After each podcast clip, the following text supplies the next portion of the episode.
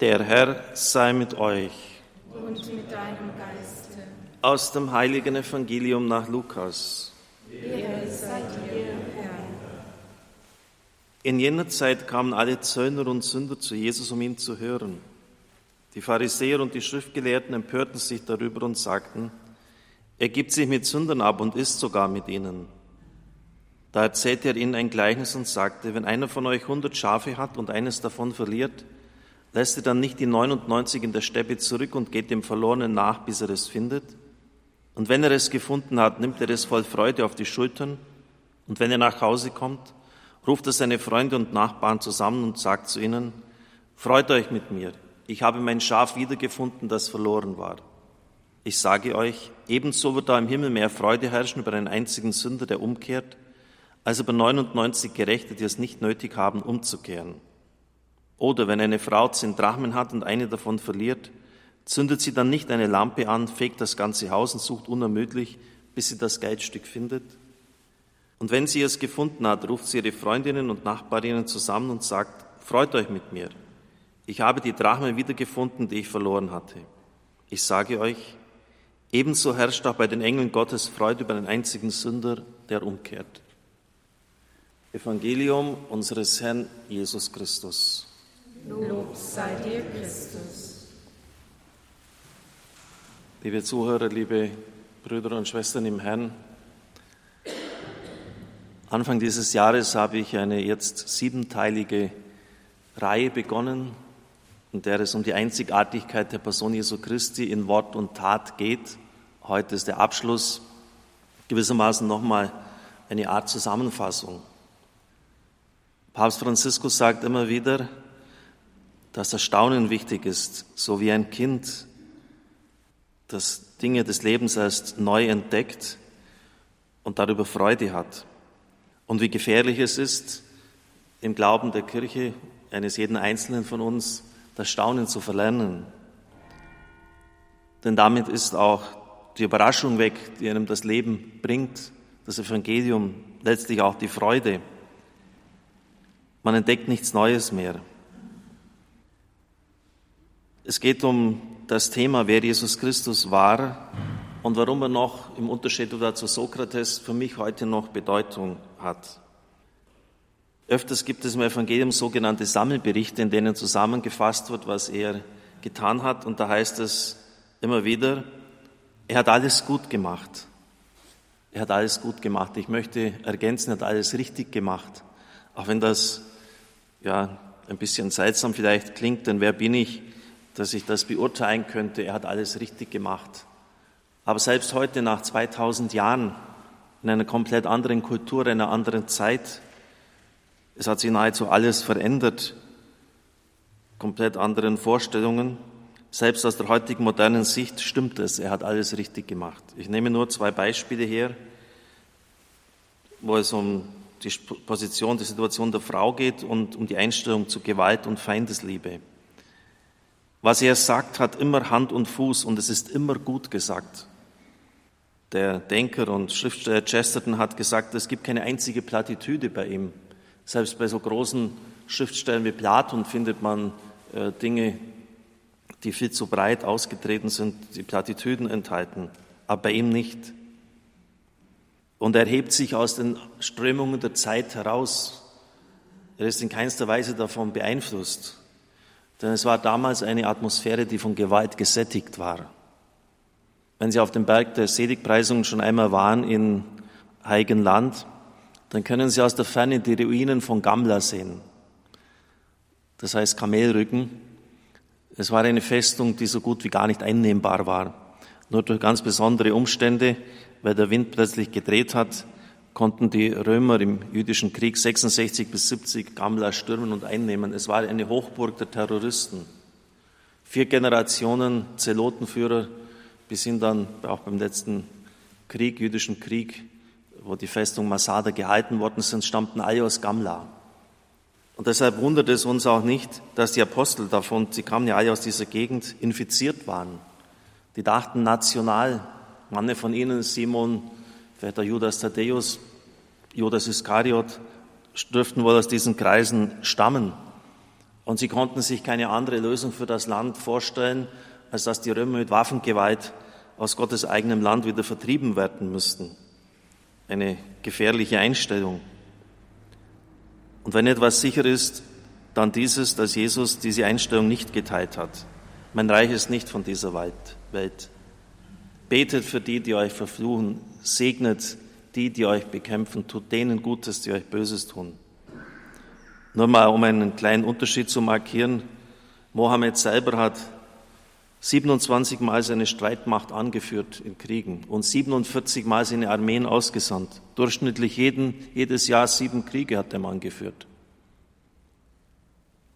Seine Einstellung auch zur Frau gegenüber, eine enorme Aufwertung ihrer Würde, indem er vollkommen eindeutig klar gemacht hat und auch das Christentum dieser Spur dann gefolgt ist, dass der Mann nur eine Frau haben kann. Es ist nicht ihre Bestimmung, zur Lustbefriedigung eines anderen Mannes einfach nur da zu sein in einem Harem. Und wie sehr hat er auch Position für sie ergriffen, was damals ja ganz außergewöhnlich und besonders war, als sie die Ehebrecherin zum Herd zerrten.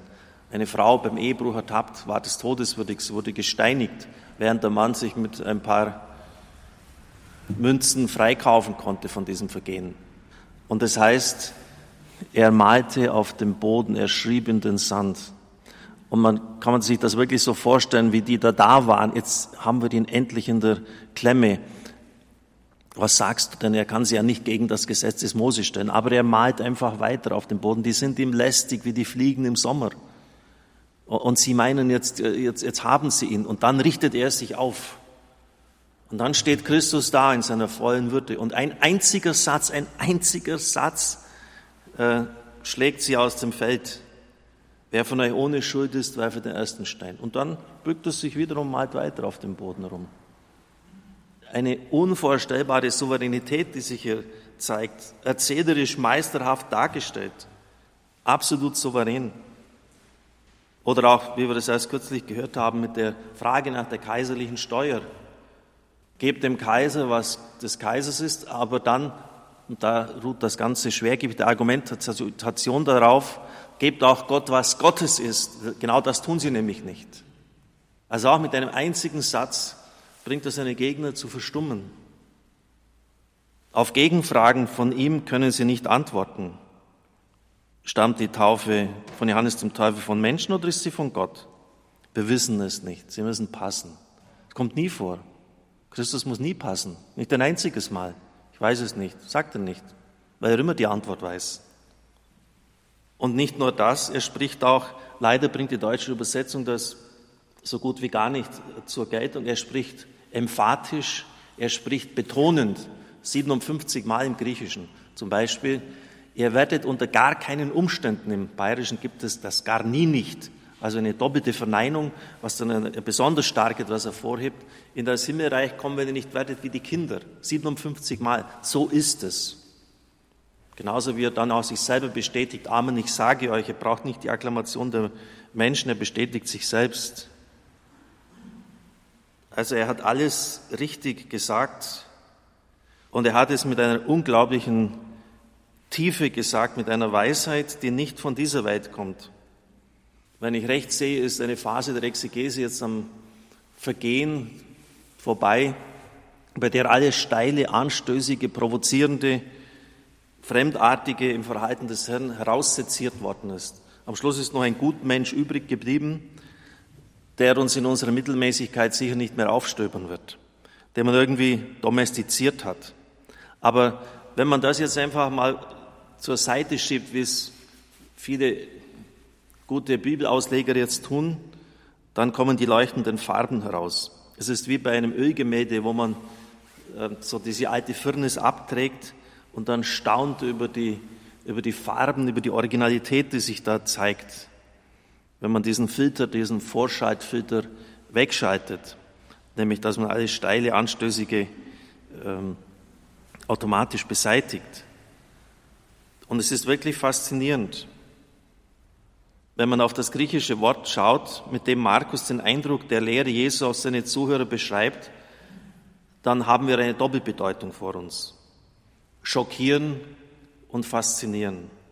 Und deshalb meint Marius Reiser, man könnte den Satz bei Markus 1,22 so übersetzen, sie waren alle schockiert und fasziniert zugleich über seine Lehre, denn er lehrte sie wie ein Souverän und nicht wie die Schriftgelehrten. Ich glaube, dass das perfekt wiedergibt, um was es geht. Sie waren schockiert, weil er einfach von Gesetzmäßigkeiten spricht, die nicht aus dieser Welt sind, mit einer, ja, mit einer unglaublichen Wucht, mit, einer, mit etwas, was die Menschen im Innersten berührt und betroffen hat, wo sie auch erkannt haben, dass sie umkehren und anders denken müssen und zugleich fasziniert. Die Theologen nennen das das Mysterium tremendum et fascinosum, also das furchterregende Geheimnis, aber was uns zugleich auch fasziniert, was uns in den Bann schlägt. Weiter Marius Reiser, bis heute haben seine Worte eine Frische und eine Anziehungskraft. Kein Unbefangener kann die Bergpredigt ohne Bewegung und innere Anteilnahme lesen. Die Bergpredigt beginnt mit den Seligpreisungen. Sie haben eine unglaubliche Wucht. Selig die Trauernden, sie werden getröstet werden. Diejenigen, die Frieden stiften, die sind wirklich Söhne, sind Töchter Gottes. Auch in, in Verfolgung, in Trübsal, man kann jubeln, denn die Namen sind im Himmel eingeschrieben. Die reinen Herzens sind Menschen, die innerlich transparent sind, die nicht gespalten sind, die ehrlich, die aufrichtig sind. All diese werden selig gepriesen. Das heißt, es ist eine komplett übernatürliche Sicht auf die Welt. Und es werden eben nicht die Schönen, die Reichen, die Mächtigen in den Vordergrund gestellt, wie sie in der Regenbogenfresse immer dargestellt werden. Und da dann wieder einer so die, äh, die dritte Hochzeit jetzt mit einem riesen Aufwand feiert und man weiß ganz genau, äh, dass der Mann schon wieder anfängt zu lügen, wenn er jetzt da die ewige Treue verspricht, dann hat jetzt da die Frau gefunden seines Lebens. Und das wird alles in diesen, in diesen Zeitschriften ausgebreitet. Und ist das Erstrebenswerte hingestellt. Und Christus hat eine komplett andere Welt, eine Gegenwelt, wo es auf ganz andere Dinge ankommt. Und die wirklich Großen haben das immer erfasst. Mahatma Gandhi, Mahatma, das heißt große Seele, der Mann hat wirklich eine große Seele gehabt. Ihr Christen habt in eurer Obhut ein Dokument mit genug Dynamit, um die gesamte Zivilisation in Stücke zu blasen. Ihr könntet damit die Welt auf den Kopf stellen. Ihr könntet dieser kriegszerrissenen Welt den Frieden bringen. Aber ihr geht so damit um, als ob es bloß ein Stück guter Literatur ist, sonst weiter nichts. Das sagt uns ein Hindu.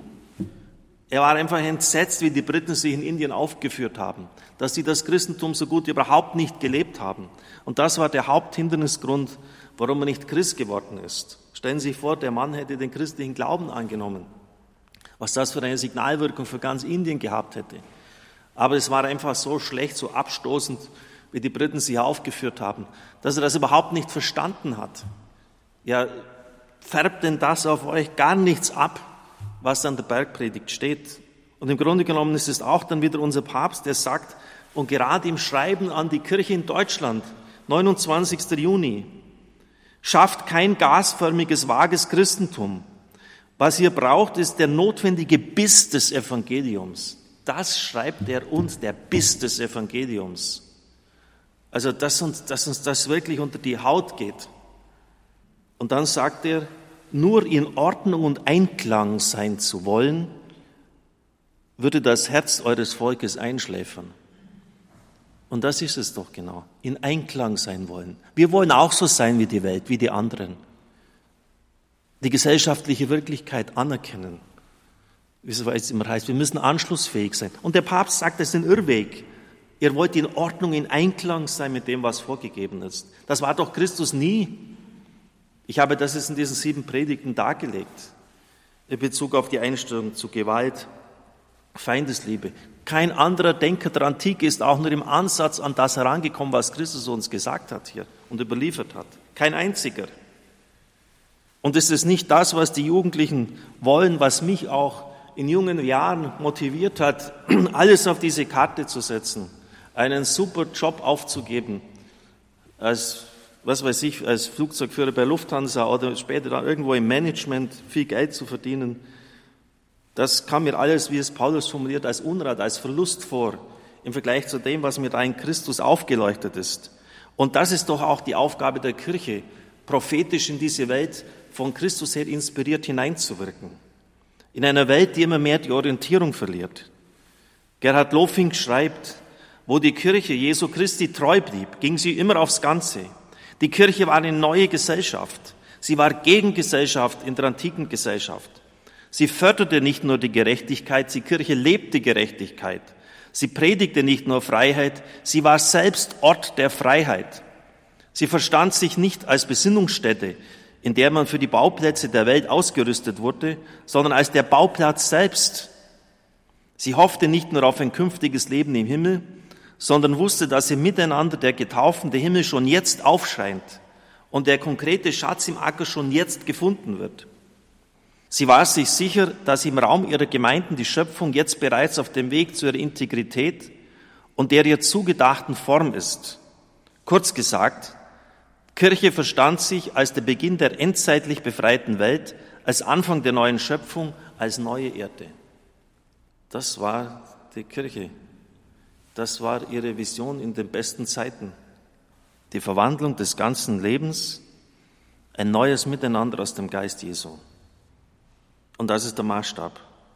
Und nicht einfach, dass wir die Welt parallel nochmal abbilden in uns, indem wir komplett dort das nachplappern, was die anderen auch sagen und mit ihnen dann in die Irre gehen. Liebe Brüder und Schwestern im Herrn, es ist so wichtig, dass wir uns das immer wieder klar machen, wie Christus in seiner Zeit gestanden ist, wie und warum er sich davon abgehoben hat, warum eine Faszination und zugleich ein Schrecken von ihm ausgegangen ist, weil er die Messlatte eben doch so hoch oft setzt. Und das Schlimmste, was wir tun können, ist, dass wir ihn herunterschnurren auf unser primitives Niveau. Wenn ich jetzt mal zum Beispiel anschauen, das Sexualethik, was da uns tatsächlich vorgelegt wird. Außer Ehebruch ist alles erlaubt. Und jeder weiß im Innersten, dass das sowas von verkehrt ist, wie es nochmal verkehrt sein kann. Wir schnurren, wir versuchen, Christus auf unser Niveau herunterzuschnurren. Und das ist das Problem. Und letzten bleibt eigentlich nur noch eine Frage, woher hat er das alles? Wie ist es möglich, dass einer aus Nazareth kommen kann, wirklich das letzte Provinzkaff und das alles weiß? Der Mann hat keine Schule, keine Ausbildung gehabt. Er war nicht wie Paulus zu Füßen von Gamaliel, hat das Gesetz studiert. Er ist jung, gerade 30 Jahre.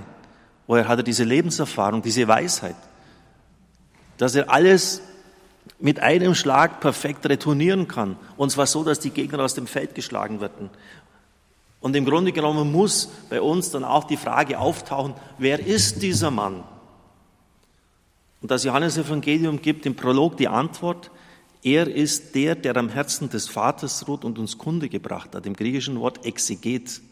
Exegeo. Er ist der Exeget des Vaters, der Ausleger des Vaters. Genau so ist, so ist es richtig.